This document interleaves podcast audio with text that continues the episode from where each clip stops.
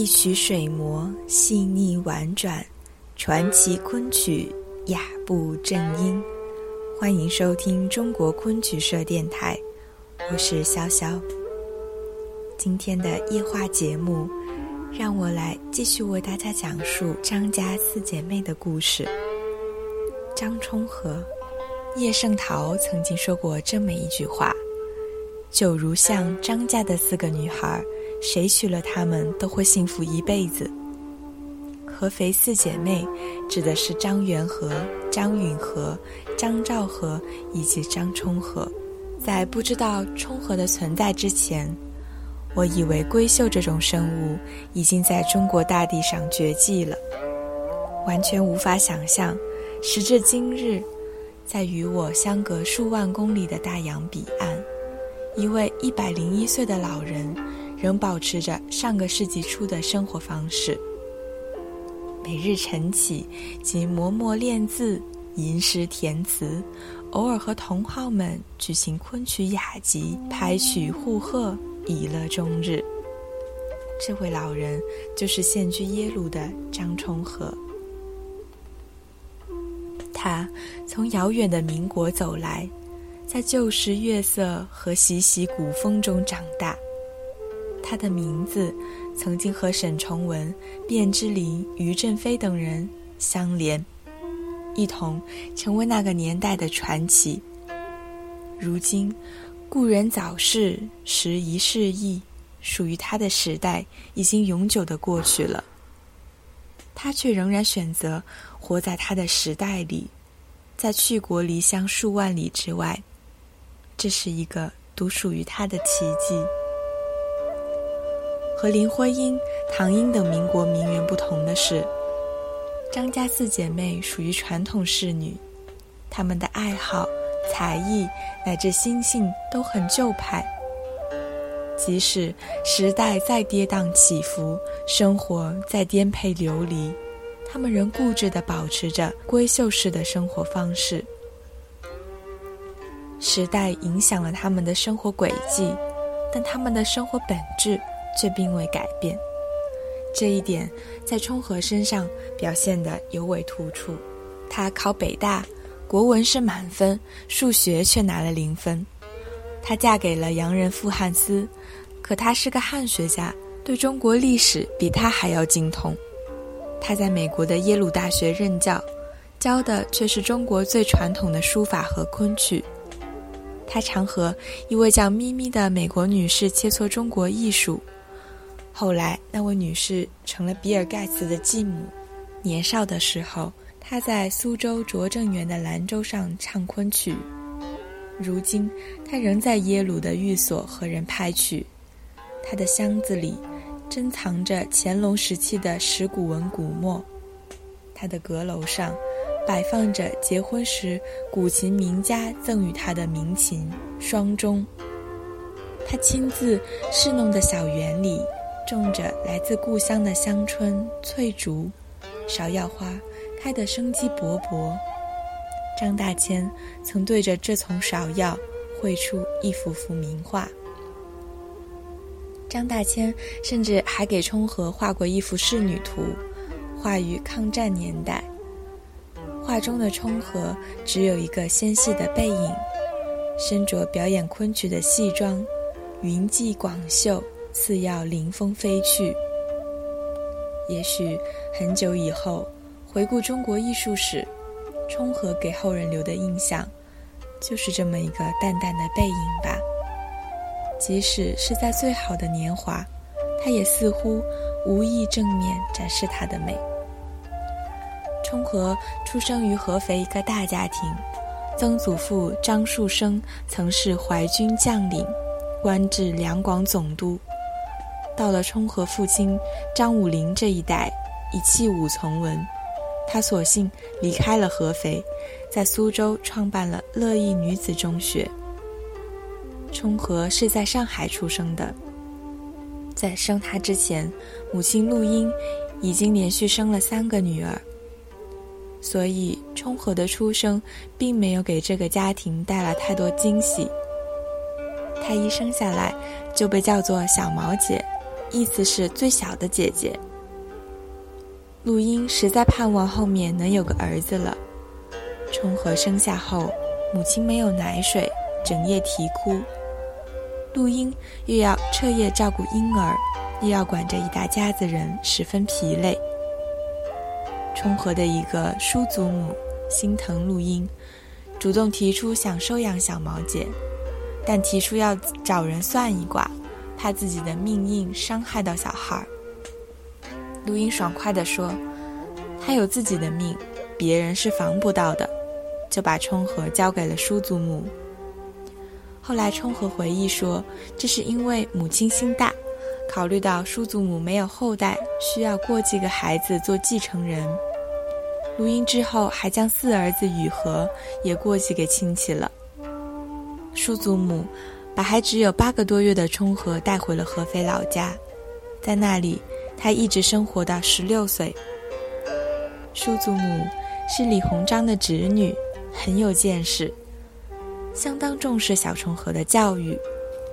他曾经为冲和请过一个先生，那位先生科举气很重，爱教冲和骈文之类。他觉得很不满，就给冲和换了一个老师。这位老师名叫朱墨清，是吴昌硕的弟子。既有才学，也很开通。他教冲和古文，是从断句开始。一上课就教给他一篇《项羽本纪》，让他用红笔断句。他还专门编了一本同音异义词的书。冲和很喜欢这个先生，喜欢的原因之一是他主张解释，不主张背诵；另一个原因则是他居然没有想到骗我的古墨。冲和的一位长辈曾经给他几锭古墨用来练字，朱先生见了提醒他说：“你小孩子家写字，别用这么好的整墨，用碎墨就行了。古墨的价值是很高的。”冲和初到美国，生活困窘，忍痛出售了珍藏的十方墨，当时卖出了一万美金。朱先生还专门弄来了言情礼碑的拓本教他练字。冲和说：“言碑用来打基础是非常好的，直到老年，他每几年都要临一次言情礼碑。”对比起《牡丹亭》中那个迂腐的先生陈最良，朱先生真是再可爱不过了。那时的教育是先生和学生朝夕相处，言传身教。冲和随朱先生从九岁一直学到十六岁，这七年间，朱先生也只有他一个学生。他留给冲和的，应该不仅仅只是深厚的国学知识。叔祖母去世后，十六岁的冲和回到了苏州九如巷，父亲创办了女学，三个姐姐受的是中西结合的教育，这和冲和的私塾教育是完全不同的。姐姐们更为洋派，而冲和的就学功底则最好。少年时，姐妹间发生了一件小事，从中可以看出她们不同的个性。冲和回来后，有次被分给二姐允和做学生。允和给他取了个新名字，叫王觉悟，还自作主张把这个名字绣到了冲和的书包上。冲和见了很不悦，反问道：“哪有人改名字把姓也改了的？”一贯机灵的允和哑口无言，只得把绣的字一点点拆掉了。相对于三个姐姐，冲和反而和弟弟雨和相处的最好。雨禾小时候也过继给亲戚，这是两人都刚刚回苏州的家庭生活。雨禾个头大，心细，对这个小姐姐格外照顾，常常带着她到处玩。苏州生活让冲和的人生路上从此多了项终身陪伴的爱好——昆曲。张武龄和陆英都是戏迷。张武龄还特意请来了苏州全福班的尤彩云，来教孩子们唱戏。受此影响，女儿们也喜欢上了昆曲。四姐妹中最迷昆曲的是大姐元和，她特别喜欢登台表演，后来甚至嫁给了名小生顾传介。冲和呢，更多是将昆曲当成玩儿。他曾说，他们喜欢登台表演，面对观众。我却习惯不受打扰，做自己的事。在苏州拙政园居住时，相传他夜晚常一个人在兰州上唱昆曲。汪曾祺在回忆西南联大的往事时，也提到过冲和不爱扎堆的特点。在文章中，他写道：“有一个人没有跟我们一起拍过曲子，也没有参加过同期，但是他的唱法。”却在曲社中产生很大的影响。他唱的非常讲究，韵字行腔，精微细致，真是水磨腔。我们唱的思凡、学堂、瑶台，都是用他的唱法。他唱的瘦土，娇慵醉媚，若不盛情，难可比拟。可惜那个时候没有录像，我们已经很难想象。年轻时的冲和唱起昆曲来，是怎样的娇慵最美，难以盛情。幸好张大千以一张仕女图留住了他的风姿。我们只知道，抗战年代，他凭着一出《游园惊梦》惊艳了当时的重庆。上个世纪八十年代末，为纪念汤显祖诞辰三百周年，他回国和大姐元和演出了一出《游园惊梦》。仍赢得了满堂彩，其中一张剧照被玉博平评为最韵洁的一张剧照。而十一岁这年，冲和以语文满分、数学零分的成绩，北大破格录取。当时他爸考不上，报考用了个化名张璇。进校后，胡适碰到他说：“张璇，我记得你数学不大好。”把他吓了一跳，认为这个可能要被清退了。西地老师安慰他说：“不是，那是吓唬你的。都进来了，还要补什么补呢？”北大国文系，张充和听过胡适讲文学史和哲学史，钱穆、俞伯平、闻一多都是他的老师。但充和对学校之外的世界更感兴趣。北大旁的清华有位专业昆曲老师开课，他经常前往聆听。之后他退学了，患病是一个原因，还有个原因是他对学校里的政治集会、共产党读书会之类的活动不感兴趣。退学之后，冲和曾随沈从文一家去过昆明，跟姐姐姐夫住在一起。再后来回到北京。他还是住在沈从文家里。在他眼里，这位三姐夫是个不爱说话但很有才的人。我一直觉得四姐妹中，允和冲和，对沈从文的理解不在赵和之下。沈从文去世后，远在海外的冲和发来悼文，不折不从，一词一让，星斗其文，赤子其人，寥寥十六个字，却写尽了沈从文的一生。冲和可谓沈从文的知音之人。后来，这十六个字被铭刻到了湘西沈从文的墓碑上。抗战爆发后，冲和到重庆教育部礼乐馆工作，结交沈尹默、张世钊等名士，并师从沈尹默学习书法。沈尹默说他的字是名人学写近人书，评价很高。在苏伟的《天涯晚笛》里说了一个有趣的小故事。沈尹默为人很有绅士风度。一次，坚持要送冲和去坐公交车，他高度近视，冲和担心他找不到回家的路，特意没上车，偷偷跟在他身后，直到他平安返家才离去。这对师生的做派听起来像《世说新语》中一流人物。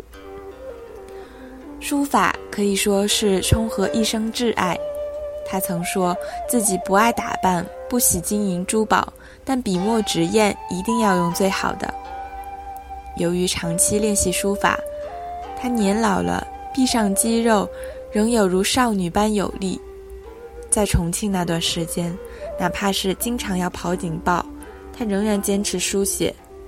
防空洞就在桌子旁边，他端立于桌前，一笔一画练习小楷。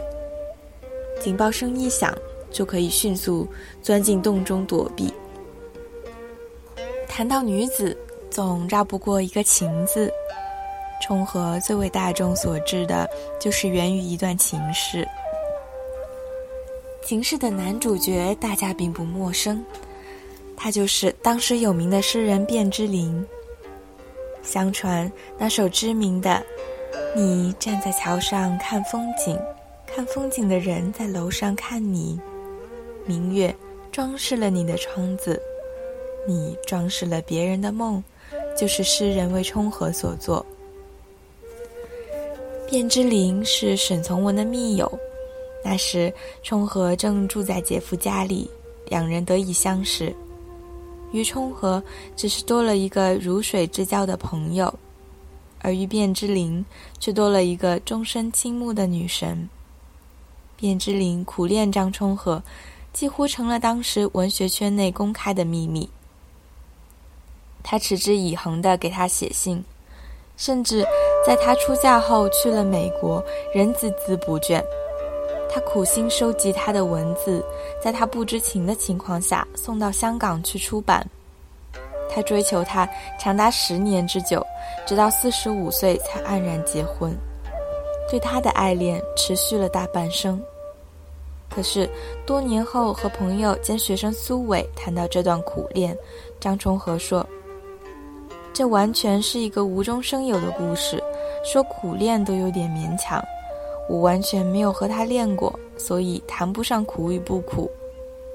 他精心写给他的那些信，可能有上百封，他看过就丢了，从来没有回过。他以为这样的态度已经很明确了，可他还坚持不懈地给他写信。当苏伟问道：“你为什么不跟他说清楚呢？”冲和回答说：“他从来没有说请客，我怎么说不来？”在冲和的印象里，卞之琳人很不开朗，甚至是孤僻的，性格又收敛又敏感，属于不能惹，一惹就不得了的类型，所以他总是不敢惹他，从来不敢单独和他出去，连看戏都没有。之所以传出苦恋的传言，可能是因为当事人表白和拒绝的方式都太委婉。卞之琳不是冲和喜欢的类型，他喜欢性格开朗单纯的人。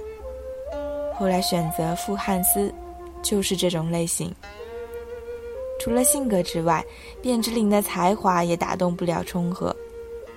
他当时是以新诗闻名诗坛的。可冲和没有被卞之琳和他的诗歌所吸引，他认为卞的诗歌缺乏深度，人也不够深沉，爱卖弄。可叹的是，卞之琳从未停止对冲和的这份倾慕。一九五三年，卞之琳到苏州参加会议，恰巧被接待住进了张充和的旧居。秋夜，枯坐原主人留下的空书桌前，痴情的诗人翻空抽屉，瞥见一束无人过问的字稿，居然是沈尹默给张充和圈改的几首词稿。于是，宝贝一样的取走，保存了二十余年。一九八零年，卞之琳访问美国时，与充和久别重逢，将词稿奉归原主。冲和说：“他只不过是单相思。可纵然是单相思，能够持续如此之久，感情如此浓烈，即使得不到回应，也足够动人了。”一九四八年，冲和在炮火声中嫁给了傅汉思。那一年，他已经三十五岁了。他和傅汉思也是在沈从文家里相识的。一开始，傅汉思是来找沈从文的，后来就专门来找他了。连沈从文的儿子小虎都亲昵地叫他“四姨傅伯伯”。在重庆的时候，张世钊曾向张充和赠诗一首，将他比作蔡文姬：“文姬流落于谁世？十八胡家只自怜。”这令张充和很不高兴。他觉得这样比喻是拟于不伦。直到嫁给傅汉思后，他每每自嘲道：“他说对了，我是嫁给了胡人。”对傅汉思这个终身伴侣，充和是满意的。他提及他的次数不多，说汉斯是个单纯的好人，被人欺负了也不知道。巧的是，这对中西合璧的伉俪称得上志同道合。这段婚姻对冲和最大影响是他终于选择了远渡重洋。一九四九年，整个中国面临着翻天覆地的变化，冲和敏感地觉察到，自己喜欢的东西在未来的中国缺少梦想的空间，应该让那些弹性大、适应力强的人去接受社会主义革命。带着这样的想法，冲和和汉斯在上海搭上各吨将军号，前往美国，随身带着一方古砚、几支毛笔和一盒五百多年的古墨。这个最着迷于中国传统文化的人，却最终选择了去国离乡。他离开的时候还预想不到，二十多年后，他所着迷的文化。在故国大地上被粗暴地清除，三姐夫沈从文被迫去扫女厕所，二姐夫周有光下放到农场，而孤悬海外的他，反倒保存了一方传统文化的小天地。天地虽小，但能够容下一个优雅而干净的灵魂，已经足矣。重和一生醉心艺术，但始终保持着老派人游于艺的态度。书法也好，诗词也好，都是写了就写了，没想到过要集结出版，更没想过要去抢占艺术史上的一席之地。他很早就开始了写作，随写随丢，一生中从未主动出版过任何著作。倒是那位暗恋他的诗人一片痴心，私下将他发表在报刊上的作品都收集起来，拿去香港复印。在耶鲁任教时，一位洋学生自费给他印了本诗集，名字很美，叫《桃花鱼》，装帧也很美，收入的诗不过寥寥十几首。他百岁时，广西师大出版社推出了一套张充和作品系列，分别是《天涯晚笛》《曲人红爪》《古色今香》。收录的其实都是些冲和无意中留下的灵光片语。冲和本是无意于著作传世的，做什么都是随性而至。他曾说过：“我写字、画画、唱昆曲、作诗、养花、种草，都是玩玩，从来不想拿出来给人家展览，给人家看。苏伟回忆，他和杨学生向冲和学书法时，冲和经常用清水在纸上写字教他们。他们试图游说他用墨写在宣纸上以图保存，不料一向温和的老人居然生了气，坚持就要用清水写。英国诗人济慈的墓志铭上写着一句话：“这里躺着一个人，他的名字写在水上。”冲和也是这样一个把名字写在水上的人啊。写的过程就是消失的过程。像飞鸟掠过天空，却并没有任何痕迹。不过，冲和这样的旧派人未必会喜欢这类新诗风味的句子。自传的诗中一句意思和此相仿，足以概括其平生。十分冷淡存知己，一曲微茫度此生。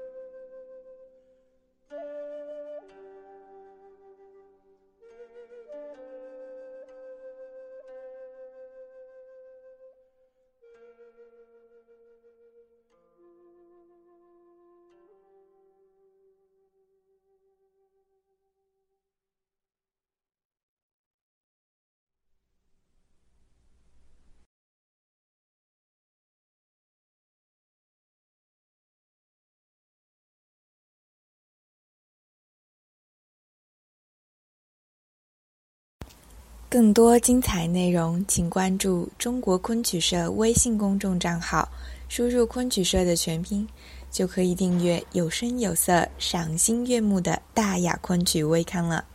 感谢您的聆听，我们下期再见。